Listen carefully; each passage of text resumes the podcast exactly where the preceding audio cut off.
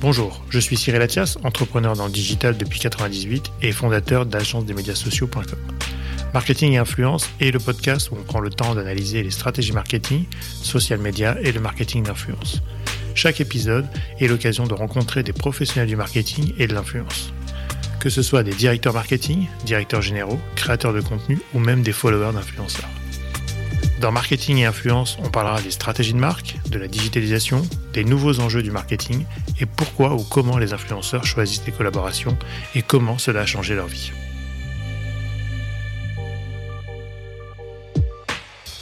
Aujourd'hui, on est vraiment des prescripteurs de tendance et notre voix est vraiment entendue. Donc ça, c'est le point positif.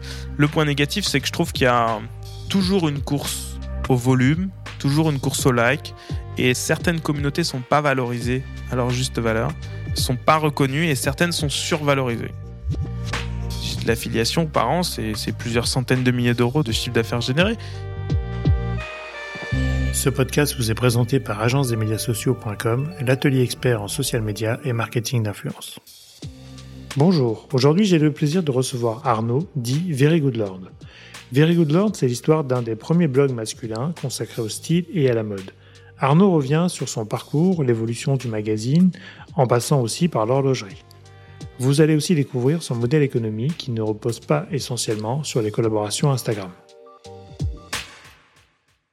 Bonjour Arnaud. Salut Cyril. Comment vas-tu Arnaud? Écoute, ça va plutôt bien. Très, plutôt bien? Très heureux que tu m'accueilles dans tes, dans tes magnifiques bureaux. Bah écoute, merci d'être venu et d'avoir répondu présent. C'est toujours un plaisir, de te voir. Arnaud, est-ce que tu peux nous raconter ton parcours en, quelques minutes? En quelques minutes Non, je, peux le faire qu'en quelques heures. Ça va être très compliqué. Pas de problème. tu sais que je suis très bavard. Hein, on, a tout le temps. Eh bien, je m'appelle Arnaud Chanteloup et j'ai fondé un site qui s'appelle euh, verygoodlord.com en 2012. Mon parcours, c'est, il a commencé euh, il y a très longtemps. Euh, je vais quand même pas revenir jusqu'à ma naissance. Hein. Je non, tu vais, peux commencer à, l'adolescence. À l'adolescence, non, bah écoute, j'ai été, j'ai toujours été un adolescent très, très curieux, euh, très bricoleur, très, voilà, très un peu tout. Quand c'est venu le, le moment de faire des choix de carrière, j'ai décidé de, de me lancer dans une année de médecine qui a été une, un, un fabuleux échec parce que je me suis rendu compte que je n'aurais aucune liberté, la, cette liberté que j'ai toujours, euh, que j'ai toujours voulu avoir quand j'étais jeune, de la liberté de me dire que je pouvais euh, faire ce que je veux, partir où je voulais, voilà. Donc, j'ai, je pense qu'on veut tous être libres et il y, en a qui sont qui le veulent plus fort que d'autres et, moi je le, voulais très très fort. Et donc euh, après cette année de médecine je me suis euh, je me suis dit que hum, ce serait pas mal de faire droit. Enfin à la base je me suis dit tiens pourquoi pas faire euh, architecte et puis j'ai jamais complété l'inscription. Après c'était droit parce que euh, euh, Mathilde, ma compagne euh, de l'époque, qui est toujours ma compagne aujourd'hui et, et, la mère de mon fils, tout va, tout va très bien, était déjà en droit et, donc je lui dis bah je, je vais te rejoindre. Et je savais que le droit, ça pouvait mener à plein de choses, à, à des études d'économie, enfin bref, on pouvait faire école de commerce, des choses comme ça. Et, et ça s'est vérifié parce que dans, dans mes amis, euh, euh, je retrouve plein, plein de profils. Euh, tu vois, j'ai j'ai déjeuné il y a pas longtemps avec Robin, euh, qui est, alors je voudrais pas dire de bêtises, mais je crois qu'il est directeur commercial Europe de Ferrari. Beau métier. Je, crois que c'est, je crois que c'est directeur commercial. Euh, Robin, tu me, Robin, tu me pardonneras si c'est, si c'est pas ça. Mais et tu vois, et on s'est croisé en droit. Donc, euh, donc le droit mène à tout. Tout ça pour dire que le droit mène un peu à tout. Et donc j'ai fait droit. J'étais un piètre élève en licence. Et j'ai été un très bon élève en master. Euh, j'ai fait un master de droit des affaires internationales à Tours et ça m'a permis de de découvrir un peu le. C'était très très business. Et donc, ça m'a permis de découvrir un peu tout ce qui était vraiment le, le, cœur du business international. Mhm. Et c'était un très bon master d'ailleurs, avec beaucoup, beaucoup de professionnels. Et puis à la suite de ça, bah, j'ai fait un premier stage dans la mode chez Chanel en tant que juriste. Voilà, un stage que j'avais que j'avais eu à la force de de je ne sais quelle force d'ailleurs, parce que je, je, sais même pas combien de centaines de personnes avaient dû euh, avaient dû postuler à ce, à ce stage. Tu devais avoir du style déjà. En fait, tu sais quoi? Mais c'est marrant parce que tu dis ça, mais euh, je l'ai su qu'en sortant du stage, mais ce qui les avait fait rire au moment où j'ai donné mon CV, c'est que hum, j'avais pris une photo à l'époque que j'avais pris euh, dans un lors d'un mariage et où j'étais habillé en costume euh, noir avec un nœud papillon. Noir. Donc mais vraiment, papillon. ouais, tu vois. Et vraiment un peu les cheveux, euh, tu sais, super bien coiffés et tout ça. Et ça les avait fait beaucoup rire parce que personne met de nœud papillon sur un. En général, on met les photos de vacances, on est bien bronzé. Voilà, exactement. et moi, j'avais mis ça et, et je pense que ça avait fait un peu tilt euh, chez eux. Et au final, j'avais été pris à ce, à ce stage. Ensuite, j'ai fait un stage en cabinet euh, euh, d'avocat chez Auric. Ensuite, je suis, j'ai essayé de passer mon barreau que j'ai loupé. Qui arrive très souvent le premier coup. Et puis, je me suis rendu compte euh, qu'en fait, euh, j'avais pas passé le barreau. Mhm. Enfin, pas le repasser du moins, parce que c'était pas du tout un truc qui me. Qui, enfin, ça m'intéressait pas de retravailler en cabinet. Et puis j'avais trouvé un job à la Société Générale, en banque de financement. Alors au début, j'ai fait euh, financement matières premières, ensuite financement structuré. Et puis, à ce moment-là, euh, donc en cabinet d'avocat, j'avais créé mon, mon, mon blog et il est en train en plus de me prendre en photo au moment où je parle. Le mec est horrible parce qu'il déstabilise Ouais, son c'est invité en permanence. en plus, il est en il train de jouer à Il côté. dit vas-y souris souris. En cabinet d'avocat, j'avais j'avais j'avais lancé un ce, le blog verygoodlord.com et j'ai continué à l'alimenter au fur et à mesure et euh, pour faire court, j'ai continué à l'alimenter, ça a vraiment commencé à bien marcher quand j'étais à la Société Générale et euh, et en fait la Société Générale, j'ai fait stage, ensuite CDD. J'étais presque au CDI, euh, Mhm. je m'entendais très très bien avec toute l'équipe. Je pense que ça aurait vraiment pu aller jusqu'au bout. Et là, t'as tout lâché. Et, là, en fait, euh, j'avais un boss à l'époque, enfin, vraiment le, mon N plus euh, 3 qui était assez décisionnaire dans tous les, les, les recrutements, qui, qui s'appelle Eduardo et, et que je salue d'ailleurs. euh, et il m'a dit, écoute, euh, quand, je, quand je lui ai dit, écoute, je vais, je vais y aller, il m'a dit, écoute, moi, je te. je- Fais-le parce que je sens que tu as vraiment envie de le faire, euh, que c'est vraiment ton destin. Et il m'a dit j'adore, j'adore ton blog. Et voilà. Du coup, t'étais pas en blogueur masqué, parce qu'à une époque, quand même, à cette époque-là, on bloguait en masqué, parce que dans les banques ou dans les, dans les grosses boîtes, Ouais. ça se faisait pas trop, quoi.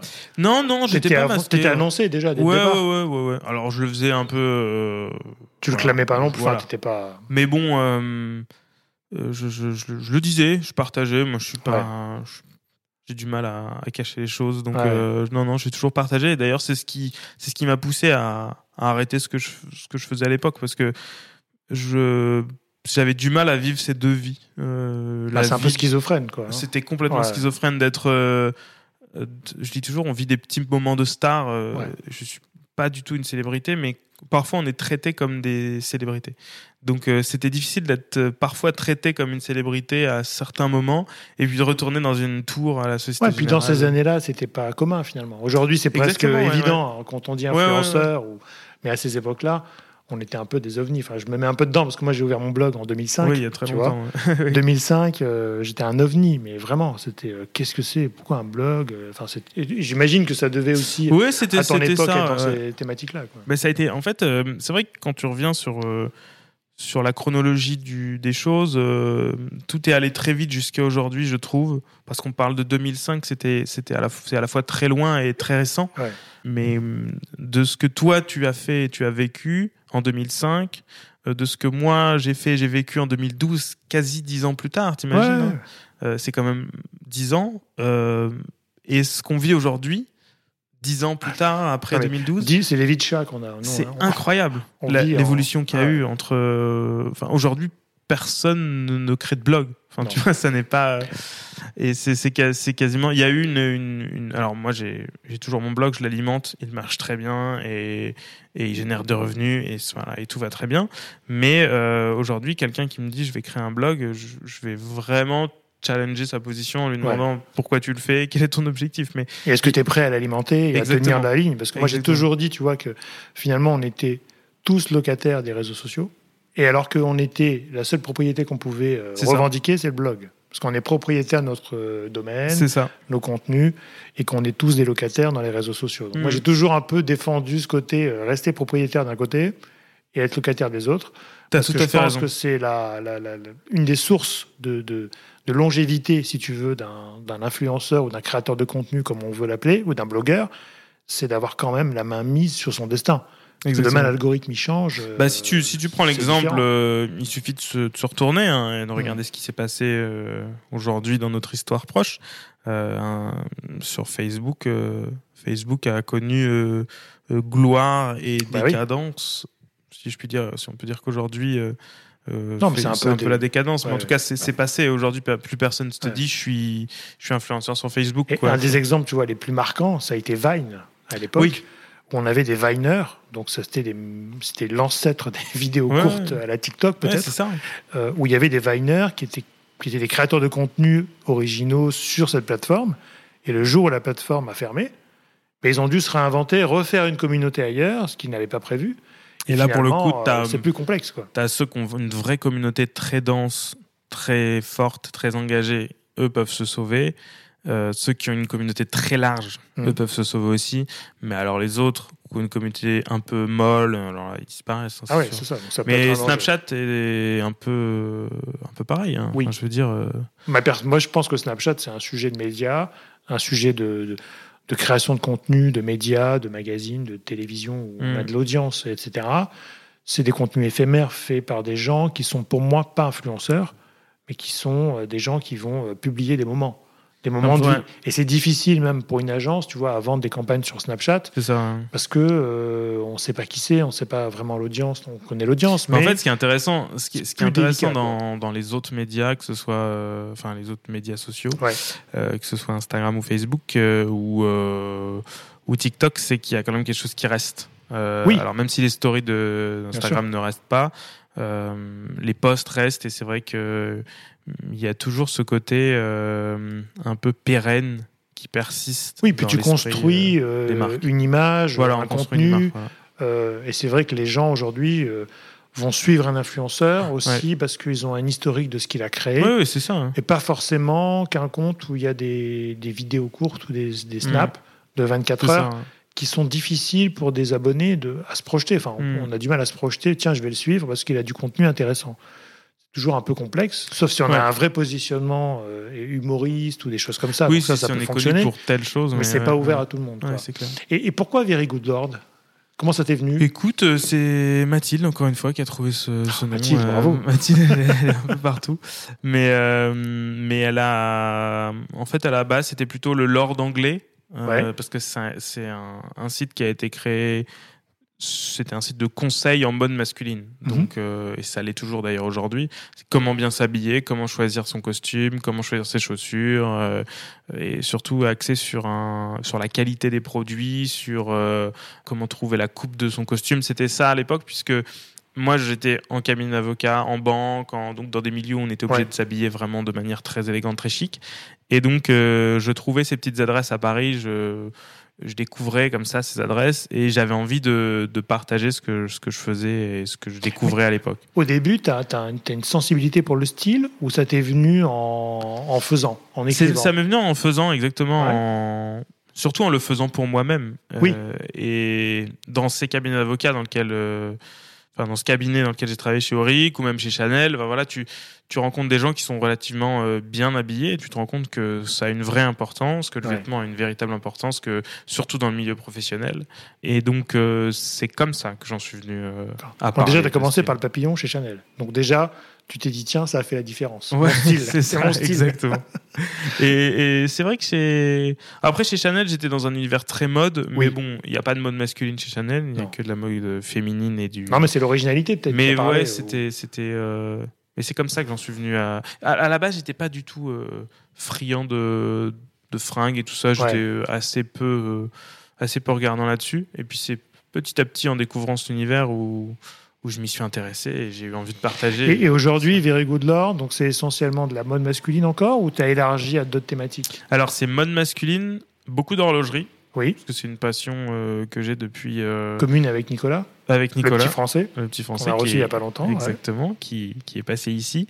Mais l'horlogerie, c'est c'est- voilà, c'est une véritable passion depuis que j'ai euh, 17 ans. euh, euh, c'est quelque chose qui, qui pour moi est, est un sublime milieu. euh, Enfin, d'artisans, tu vois, d'artisanat, de même même dans l'histoire des marques, c'est il y, a y de très beaux cas d'école là-dedans. Donc euh, et puis porter une belle montre, c'est très agréable. Ouais. Donc euh, voilà, c'est une passion que j'ai. Donc travailler avec ces marques-là, euh, c'est ce que j'ai toujours voulu faire. Donc là, pour le coup, j'ai j'ai beaucoup orienté le média vers l'horlogerie. Il y a un peu de spiritueux aussi, Ouais. Euh, parce que c'est toujours très agréable. Et... Oui, mais ça fait partie du look, un peu du lord. en fait, voilà, exactement. Tu es parti du lord et tu as travaillé un petit peu autour. Exactement. En fait, c'est la, panoplie de l'homme élégant. voilà. la voiture aussi, je pense. Exactement. Un peu, d'automobile, mais c'est surtout, c'est surtout mode horlogerie qui, qui drive. Et, et, des conseils. Donc, des conseils. Ouais, j'ai un blog, j'ai un site où il y a du rédactionnel. Les gens viennent parce qu'on connaît. Oui dans une faible proportion, surtout parce qu'il me trouve sur Google. Donc Google, c'est un moteur de recherche du trafic, et, voilà, et, on, donne euh, une réponse à une question.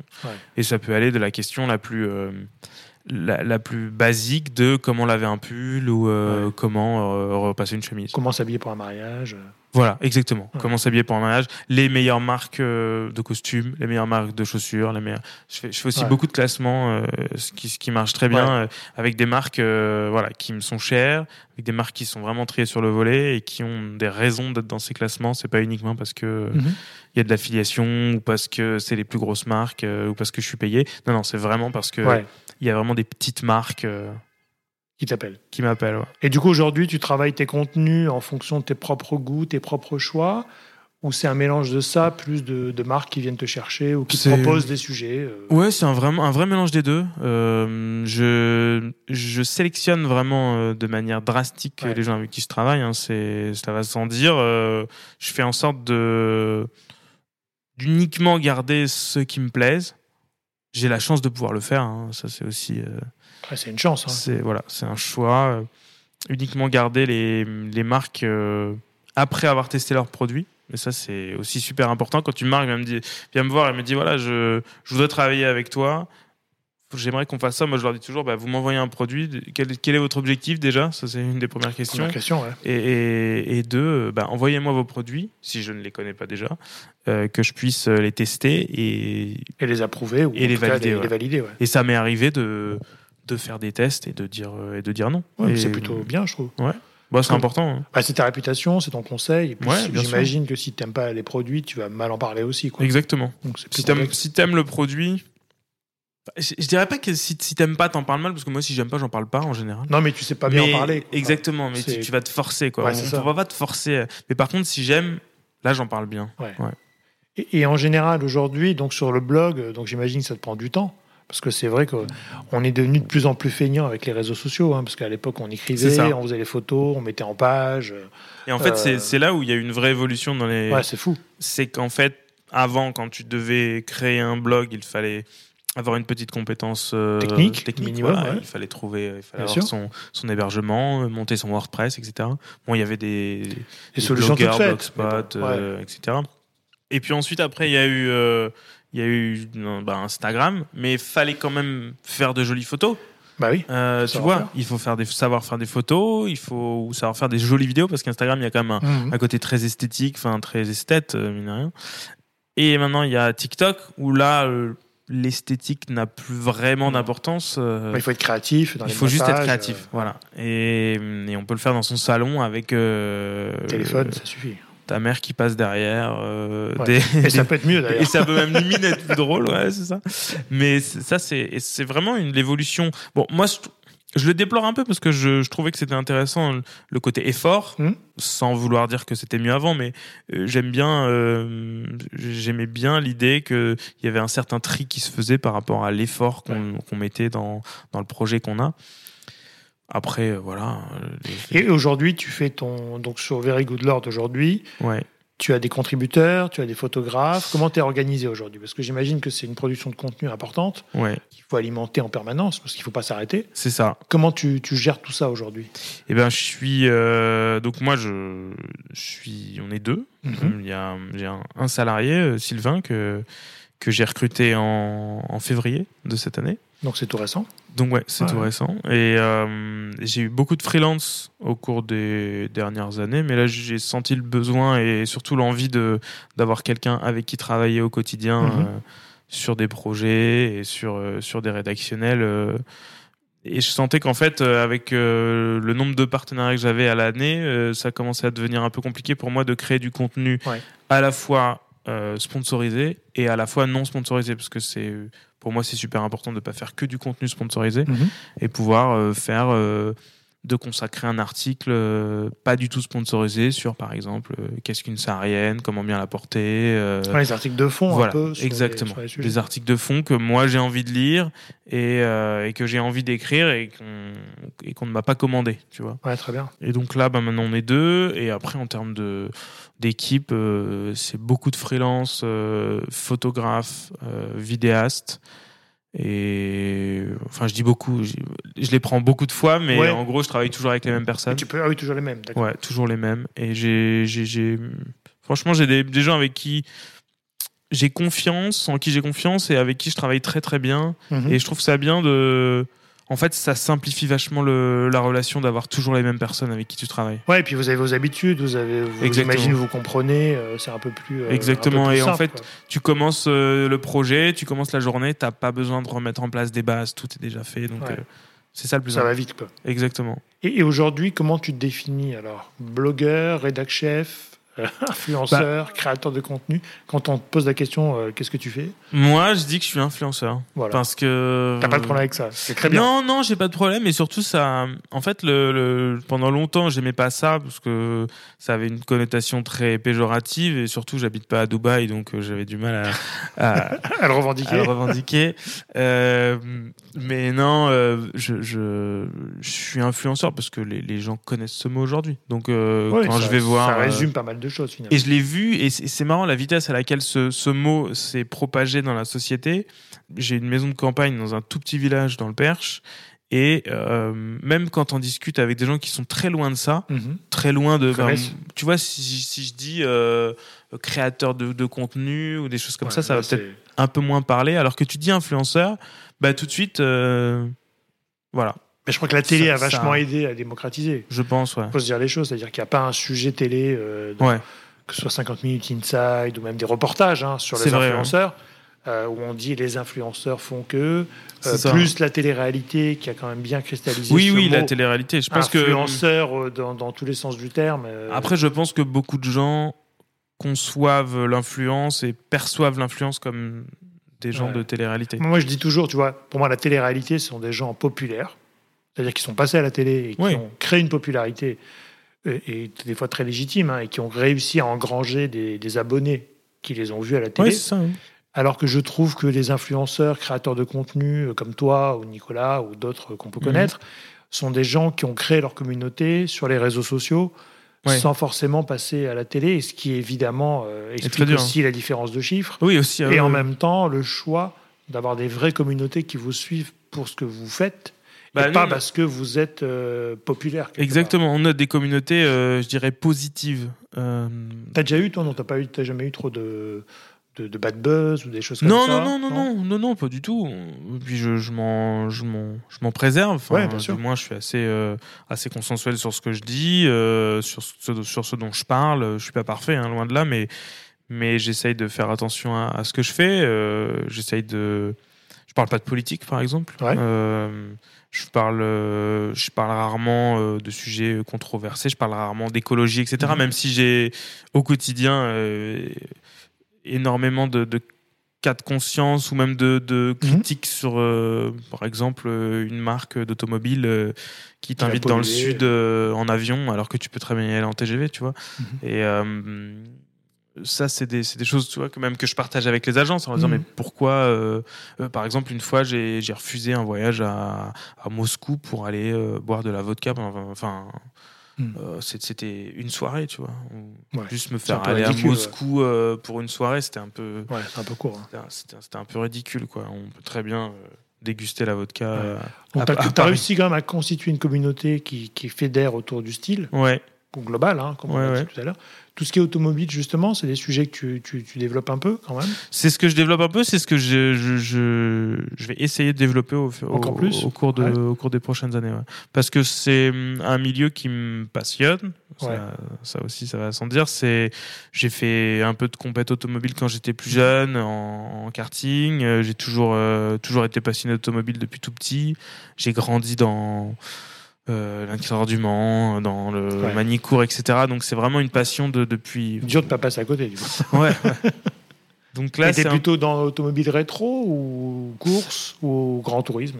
Écoute, euh, j'aime un peu tout. Après, je suis pas. euh, je, je trouve que dans les généralistes, il y a déjà beaucoup de monde et j'ai pas un, un énorme, euh, un énorme apport. J'ai rien à apporter sur, euh, sur, euh, je sais pas, les l'essai d'une d'une Clio. euh, Ouais. Tu vois, euh, un peu. euh, un- je, enfin, c'est pas trop mon ma cam et je dirais que je suis pas sûr que les gens qui me suivent soient très intéressés. Euh, je dirais que voilà, dans, dans le Enfin, ça correspond pas à la ligne éditoriale de Very Good Lord, tu vois. C'est, faut aussi remettre les choses Ouais. dans leur place. À leur place, si, si je parle de montres à 10, 20 000 euros, si, je, si je parle d'une voiture au même prix, ça, Bah, il faut rester cohérent. ça c'est un peu incohérent, quoi. cohérent, ouais. Donc j'aime bien, euh, j'aime bien parler de, enfin, parler d'un peu tout, mais je pense que quand je parle d'automobile, j'essaye quand même d'être assez haut de gamme et d'apporter une vision art de vivre et esthète sur ce domaine, Ouais. pas uniquement technique.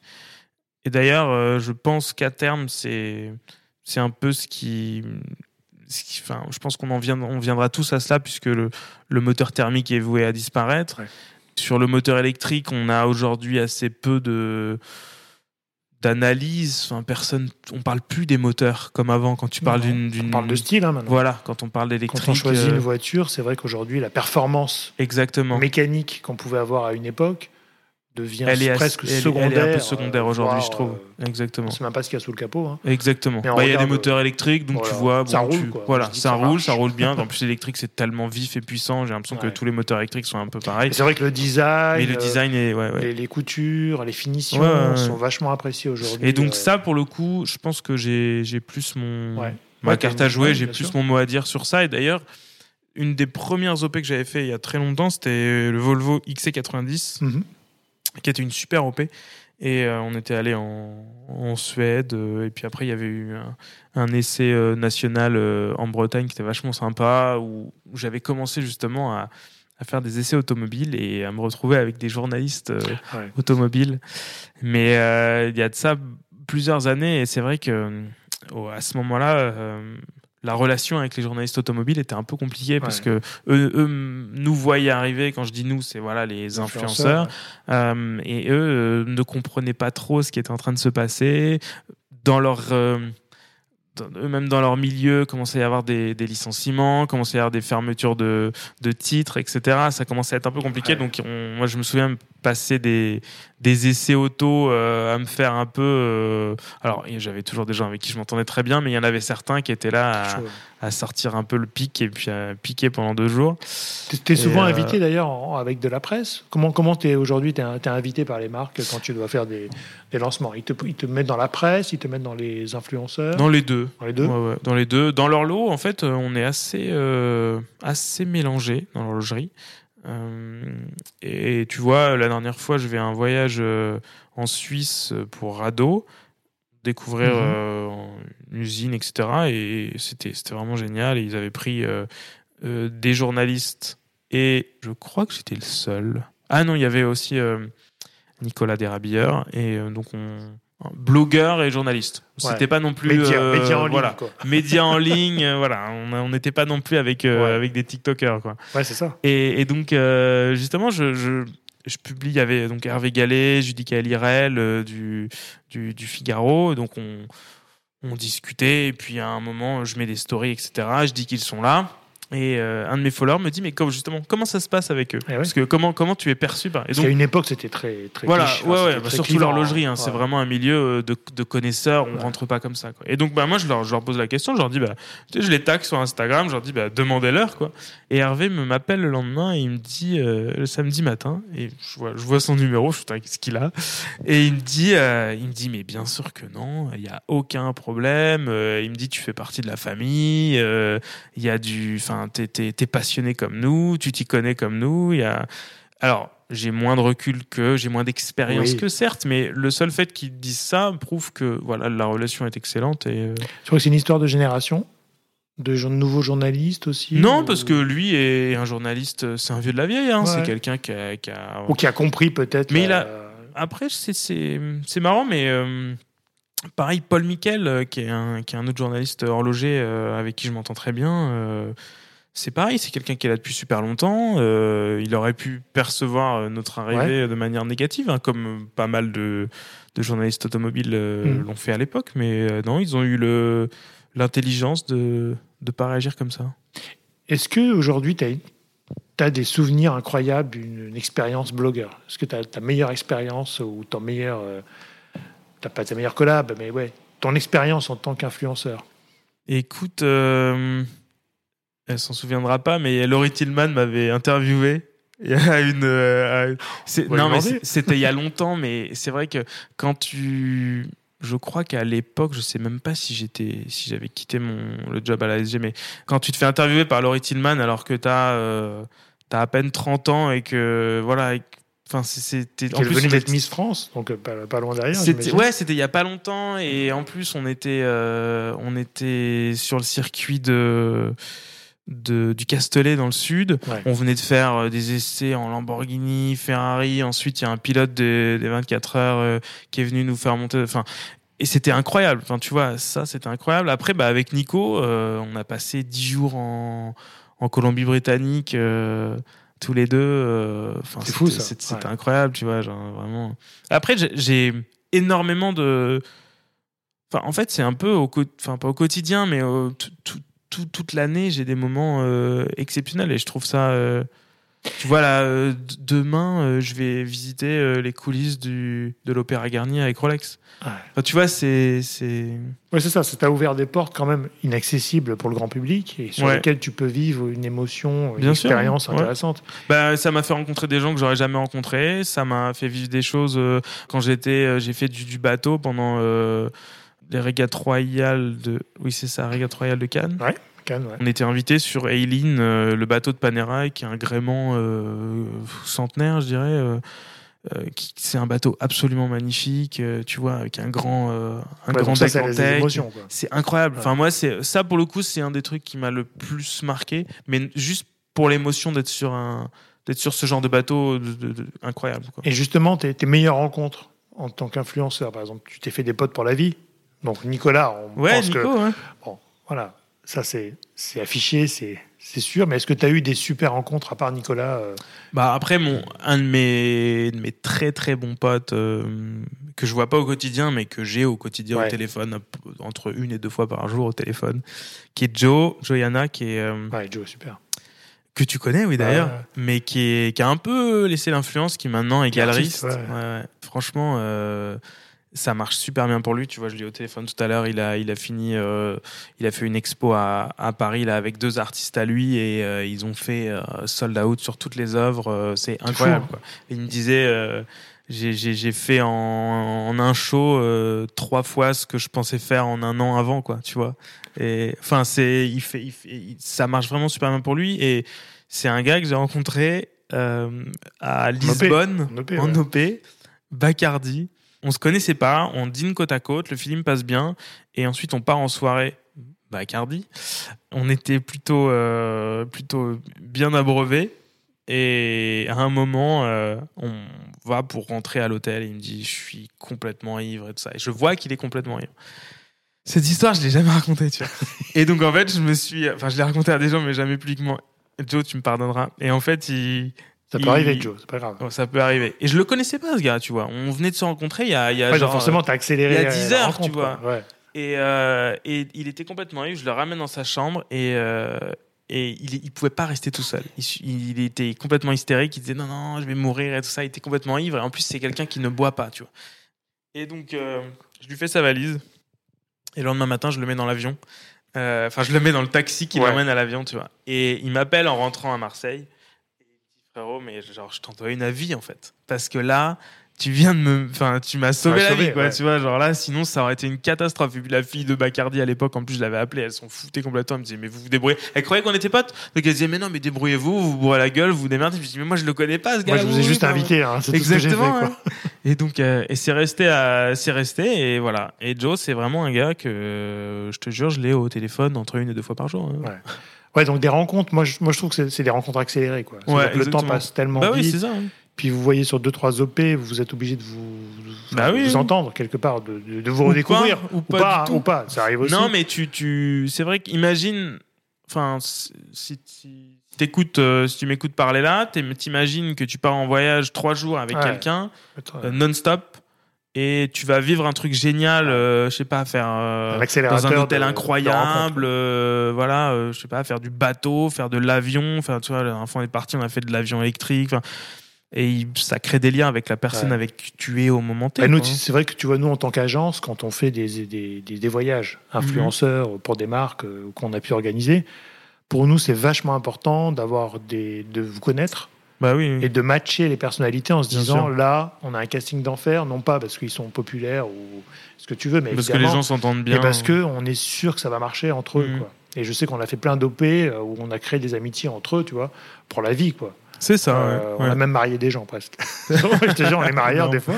Mais, euh, mais c'est c'est ça qui est intéressant, je trouve, parce que c'est aussi les rencontres que tu peux créer pendant un voyage euh, sur des fois des mêmes passions ou des passions communes ou des Ouais, passions sûr, hein. Et qui vont faire que euh, bah, vous restez en contact. Quoi. Mais Nico, on n'était pas, on n'était pas très très proches quand il, enfin, on était proches, mais Vous croisiez souvent on se croisait euh, et puis on s'entendait super bien au, moment en fait où il m'a, où il m'a, parce que c'était lui qui avait ce voyage en British Columbia, euh, donc en, Ouais. en gros c'est Canada, tout à tout à l'ouest, Vancouver. Mm. Et, et en fait, il y avait Nico Simoes qui Mm. devait aller avec lui. Et Nico s'était fait opérer du pied à l'époque, il avait un truc au pied. Et Nico, qui est un autre de mes potes, euh, voilà, euh, très très bon pote, euh, qui a acheté une maison d'ailleurs à 20 minutes de la mienne, pas loin.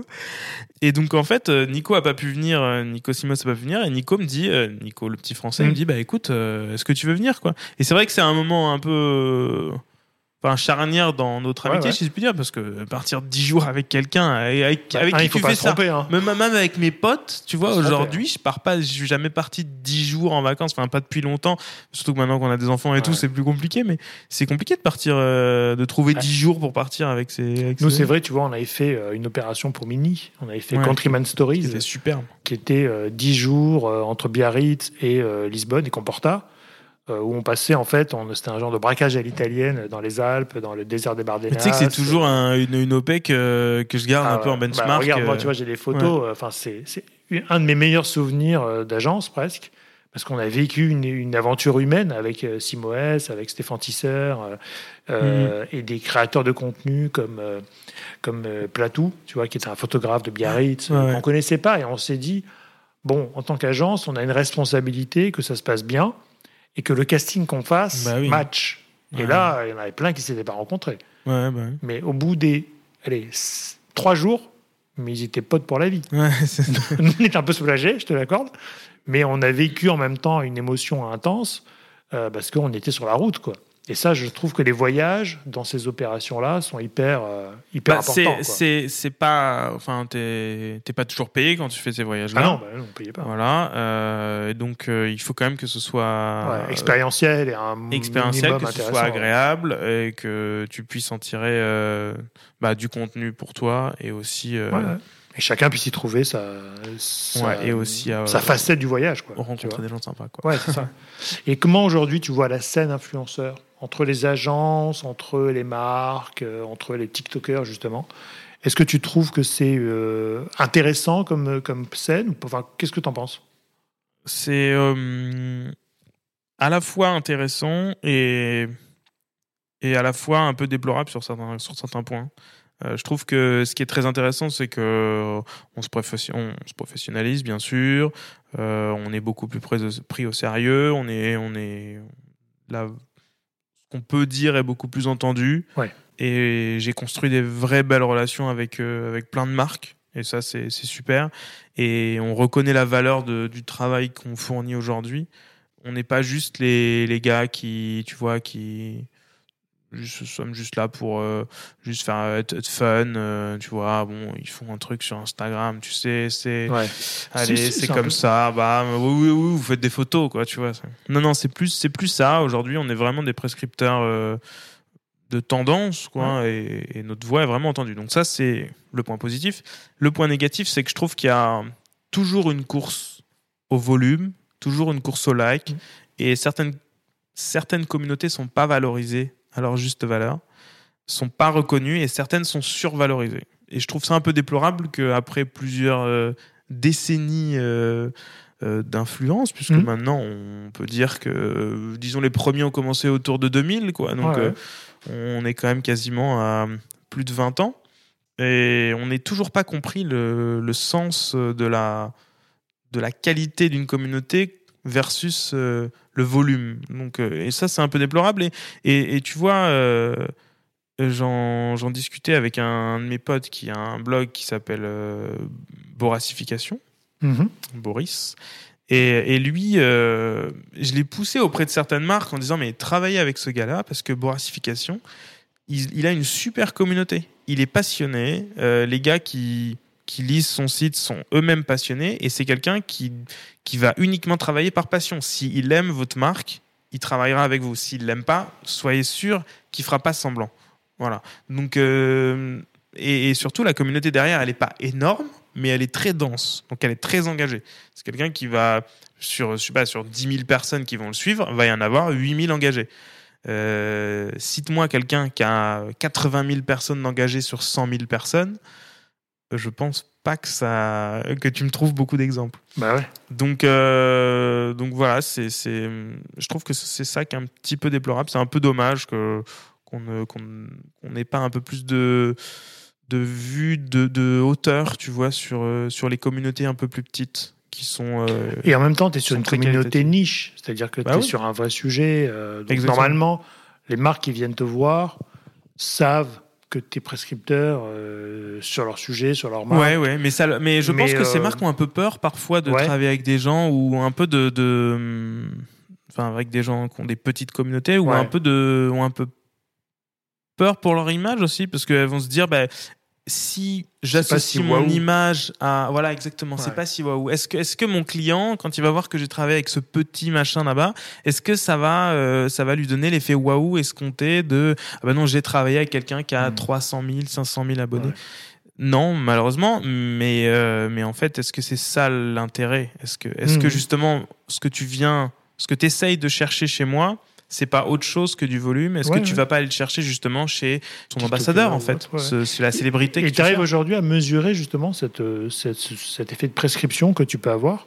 Bah, je fais de l'affiliation, donc euh, ouais, donc ça, ça, le mesurer. ça, Ouais, ça ouais. peut leur parler du coup. Ouais. Enfin, ça te parle à toi Ah bah aussi, ça mais- peut leur parler, mais c'est assez dur de le faire valoir. Si j'ai des chiffres, à, j'ai des l'affiliation par an, c'est plusieurs centaines de milliers d'euros de, de chiffre d'affaires généré euh, chez ça, les pour le coup, c'est un KPI. euh, Ah bah c'est colossal. bien, Ouais, colossal. Non non mais même en montre, euh, j'ai des, des sites avec lesquels je travaille qui sont euh, où c'est ouais plusieurs centaines ouais. de milliers d'euros. c'est tracé. J'ai des, chiffres, j'ai Ouais. des, des stats, j'ai des, des- Et ça, tu le mets en avant, j'imagine. Enfin, tu le mets en avant, mais, mais les marques tout le comprennent pas forcément.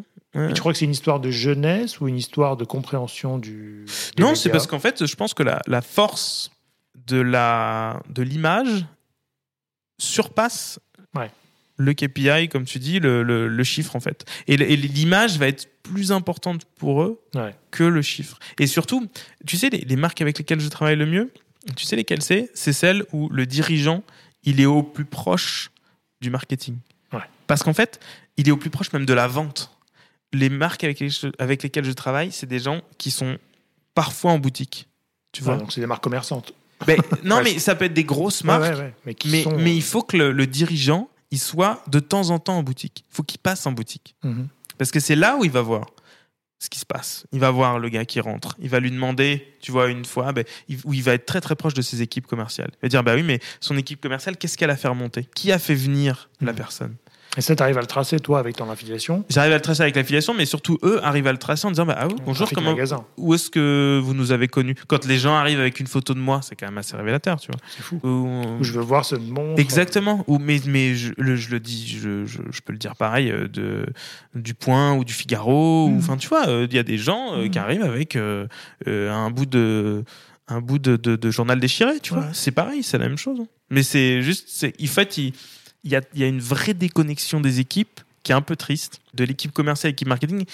Les deux doivent travailler ensemble. C'est vrai que dans certaines marques, en fait, des, soit tu as des, nouveaux postes qui se sont créés. hein, que ce sont les social media managers ou influence managers. euh, Appelle-le un peu comme, comme tu veux selon les, les boîtes. C'est pas la même euh, nomination. Mais évidemment, tu as ces postes-là qui sont arrivés, qui sont souvent sur des postes de communication et qui vont peut-être c'est pas dans leur scope finalement de mesurer les ventes ou de mesurer l'attraction qu'on peut avoir. Ouais, je te dis marketing, communication, enfin tu Oui, vois, oui, moi je- Et tous ces gens-là, ils vont plutôt mesurer euh, nombre d'impressions, euh, nombre de, de gens qui ont vu ton contenu. C'est ça, c'est ça. Euh, donc c'est ça qui vont, parce que c'est dans leur scope finalement. ça. Mais normalement, c'est vrai que c'est un poste un peu plus large qui Mhm. doit aller jusqu'à euh, l'impression, l'engagement, le drive tout, c'est-à-dire le drive en magasin, le drive sur le site, et jusqu'à la vente. Parce que tu dois mesurer normalement tout ce scope-là quand tu vends en ligne, hein, quand tu as des marques qui vendent en ligne, c'est plus Mhm. simple quand même.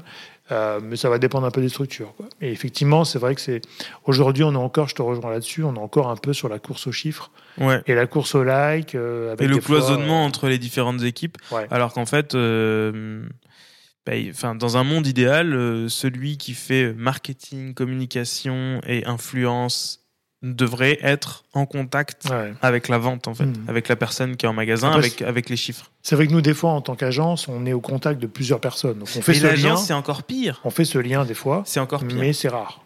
L'agence, c'est encore pire parce que euh, l'agence, elle travaille uniquement, enfin, Un sujet, quoi. un sujet et uniquement sur euh, sur des objectifs ou enfin ça dépend des objectifs que les enfin les objectifs qu'on va te donner tu vois mais il faut vraiment que l'agence fasse un effort pour pas qu'elle elle retombe dans la simplicité de dire ben non c'est uniquement euh, nous on vous livre 200 000 likes ou euh, Mm. 200 000 vues ou tu vois vous nous donnez un, un budget et, et on vous fait ça. T'as raison, parce que moi, je connais des agences qui vendent du volume. ouais c'est ça hein. C'est-à-dire qui même vont garantir un volume d'impression. ouais c'est ça Ce qui, pour moi, en tant qu'agence, euh, est impossible à garantir. Puisque Bah oui, oui, oui. une marque sur un compte Instagram ou TikTok ou autre n'a pas la même force d'une marque. Bah, ça n'a aucun sens en fait euh, Et sinon, si je te garantis des tomates, je vais te, je vais te garantir 10 kilos de tomates. Ouais Ce qui, pour euh, moi, est un contresens complet ça de peut notre être métier. des tomates euh, produits bio Voilà. euh, chez le paysan d'à je côté, du ou- volume et donc je deviens agence média, ce qui, à mon avis, n'est pas le bon sujet. Non, Euh, mais en fait, ce qu'il faut, mais- ce qu'il f- ce qu'il faut faire pour ces, pour ces sociétés-là et pour ces marques-là, c'est de leur dire, bah, écoutez, achetez du Google Ads Voilà. ou du Facebook Ads ou du Instagram. Enfin, tu vois, vous vous embêtez pas. C'est notre combat au quotidien. Ben non, Merci voilà. de le soulever parce qu'on se bat pour créer de la, de la synergie, euh, de l'affinité aussi. Ouais, ouais, bien tu vois, sûr. tout à l'heure, on parlait d'affinité entre les marques et les personnalités des Mhm. influenceurs.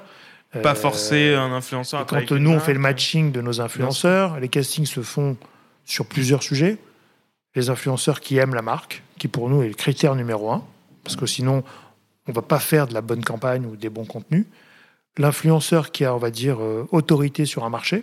Donc dans la mode, effectivement, il faut avoir une écoute, une autorité.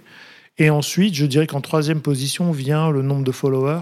Parce que pour moi, oui, par défaut, vous êtes des influenceurs, mais le chiffre a finalement très peu d'importance parce que si je vais toucher 100% de ta cible, parce que j'ai fait le bon casting, le bon, la le bon produit, la bonne Mhm. campagne, je préfère ça que de faire 1% d'un autre influenceur qui a, euh, qui a pas du tout la même cible Bah oui. et qui va ne pas être intéressé au produit. Non, et puis en, en vrai, euh, enfin, faut, faut quand même. Et ça, c'est un autre point, c'est que j'ai beaucoup, beaucoup de, beaucoup de marques et d'agences qui ne demandent pas les chiffres. Donc elles savent même pas ce qu'on fait. Ah. Moi, si je te dis qu'il y a, euh, il y a entre 4 et 6 000 euh, personnes qui regardent mes stories par, euh, Mhm. par jour, mais en fait, euh, Ah, ils regardent même pas, ils demandent pas. ils ne le demandent pas, quoi. Alors qu'en fait, euh, j'ai, peut y avoir, je sais que j'ai d'autres créateurs de contenu qui ont beaucoup, beaucoup plus de, de followers que Mhm. moi et qui ont à peu près les mêmes chiffres. Ah, c'est inquiétant quand même. 4 et 6 000 sur une communauté de 30, c'est Vachement bien, hein. vachement bien, tu vois. Ah ouais Et donc, euh, ils le demandent pas, ils le savent pas en fait. Ils le savent même pas. Ils travaillent avec moi, Ouais. ils le savent même Mais pas. après, tu as aussi maintenant, C'est devenu à la mode en fait maintenant d'avoir une agence là-dessus ou bien des, des campagnes sur les influenceurs. Je trouve qu'on arrive un peu euh, à, à un effet pervers de- du sujet, c'est-à-dire que maintenant il faut en faire pour en faire. Ouais, c'est ça. Moi, je pose la question aux marques pourquoi vous voulez travailler avec les influenceurs? Ah ben, On m'a dit qu'il Bah, fallait. tout le monde euh, faut le faire, c'est ça. Je lui dis bah, revenez quand vous savez pourquoi. Parce que Bah oui, mais euh, moi c'est ce que je dis aux marques. gardez votre argent, mais euh, faites, faites, autre du, chose. ouais, quoi. faites du chose. Facebook, du, Ouais. faites une jolie campagne. Ouais, franchement, ça peut marcher. Euh, prenez une prenez une agence. c'est qui- pas une obligation encore une fois. Prenez une agence qui vous un fait une sujet, jolie quoi. campagne un peu Ouais. un peu disruptive comme on dit avec Ouais. euh, avec marcher, un hein. avec un danseur avec je sais rien qui met en qui met en scène votre produit et Ouais. puis voilà quoi. Bon, on est d'accord, non, c'est cool. Non, mais- comment tu te projettes dans 5 ans Alors, on va dire 5-10 ans? Est-ce que tu arrives à te projeter ou tu. Écoute, euh, je pense que il y aura beaucoup de changements, ça c'est sûr. Euh, c'est pas, je pense que, enfin en tout cas pour moi, hein, ça c'est sûr. Euh, je pense que l'objectif à terme, c'est c'est plus de créer une soit une sorte d'agence. Enfin, en fait, j'ai- deux Mhm. deux choses qui, qui me plaisent, c'est euh, soit créer du contenu, soit une agence de création de contenu pour, Mhm. pour d'autres marques, mais en marque blanche, donc Bien pas sûr. uniquement pour Very Good Land. Voilà, bon, à voir s'il y a vraiment un besoin, mais euh, en tout cas, c'est c'est quelque chose qui me plaît. Ouais. quoi, sur, sur, je pense que sur le visuel, sur euh, c'est c'est- c'est des choses sur lesquelles je suis assez compétent. Et soit continuer la marque que j'avais commencé à créer, qui s'appelle Studio VGL, et qui faisait quelques bijoux, euh, Mhm. donc euh, bracelets et bagues, qui est aussi une, une autre passion, euh, voilà, que je porte, tu vois, ici. Petits bracelets simples en argent, fabriqués en Mhm. France, en, ça c'est de l'or. Voilà, c'est, je pense, euh, ça passera forcément par une marque. D'accord. Ouais, c'est plutôt logique Ou par rapport à ce que tu fais et ce que tu as fait euh, avant. Bah ouais, je, je- j'aime beaucoup. Enfin, le média continuera à vivre, c'est sûr Ouais. et certain. J'ai, j'ai aucune envie de, d'arrêter. J'ai même si je pouvais amplifier, si je pouvais avoir euh, 10 rédacteurs qu'on couvre euh, tous les sujets euh, qui me plaisent, ce serait Mhm. Ce serait génial. Faire plus de plus de spiritueux, plus d'automobiles, euh, Ouais, ou créer un média, du plus coup. de mode. Un média, un vrai média au sens. euh, Bah oui, avoir vraiment, euh, tu vois, parler d'actualité, etc. Ouais. Ouais, vraiment, ce que, je, ça. ce que je fais pas aujourd'hui, c'est plus des sujets froids, je dirais, que Oui, des, oui. des sujets chauds, quoi. Mais faire ça, mais euh, mais toujours faire, toujours garder le, le, le, le média et et pourquoi pas même le passer un peu sur sur du print, tu vois, avoir un peu de papier. Très bien. Je note. On attend. Mais il faut le faire. Ouais, ouais, Il ne faut pas attendre. Non, c'est Il faut y aller. Euh, Est-ce que tu aurais un conseil à donner aujourd'hui à un jeune influenceur qui débute? Si tu devais, euh, avec ton expérience, etc., qu'est-ce que tu pourrais lui conseiller? D'être passionné. Ouais, c'est c'est tout ce que prends prends une passion aussi niche qu'elle soit, creuse-la.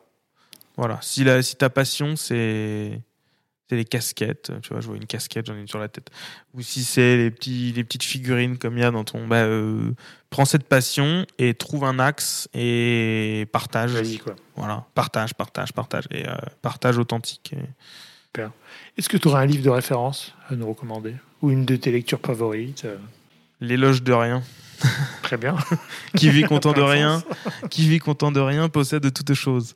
Voilà, d'un d'un d'un d'un auteur qui a été euh, pendant longtemps euh, anonyme, qui avait été euh, récemment identifié, mais bon, acheter l'éloge de rien, c'est un tout Voilà, petit livre, ça hein, ça, fait quelques, ça fait, pff, ça fait quoi, ça fait 30 30 pages quoi, mais c'est c'est magnifique. On note. Et est-ce que tu aurais une personne à me recommander pour le podcast? Le prochain invité? Écoute, j'ai rencontré. euh, Là, là c'est vraiment, c'est vraiment chaud là pour Ouais. le coup. J'ai rencontré euh, Guillaume Dossin de Brope. Je sais pas si ça te parle. Non, mais je vais regarder. Euh, ouais, c'est c'est c'est un c'est un magazine papier. Et donc Guillaume, il a eu une agence de pub. Il a eu euh, qu'est-ce qui ouais bon enfin au- aujourd'hui il a un magazine papier qui fait euh, qui parle d'automobile qui Génial. s'appelle Brope. Et j'ai rencontré ce gars sur. euh, on a passé une journée dans une voiture tous les deux, tu vois, quand tu faisais les Donc voyages. ça crée des liens. Où il m'a interviewé, c'était pour le Tour Auto avec, avec AMV et, et Peter Auto. Et donc on a passé une journée ensemble, vraiment incroyable. Ce gars est très très sympathique. Et Guillaume, euh, je pense que tu serais un très bon invité.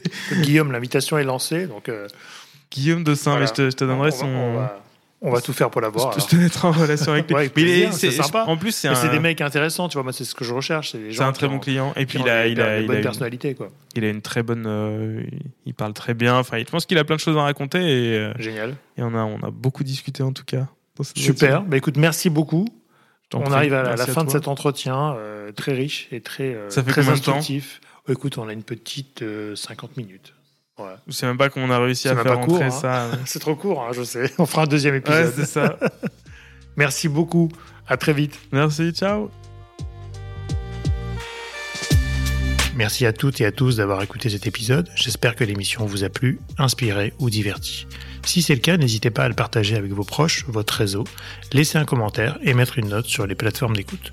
Vous pouvez me contacter sur LinkedIn en tapant Cyril Latias ou m'envoyer un message sur podcast.marketinginfluence.fr. À bientôt.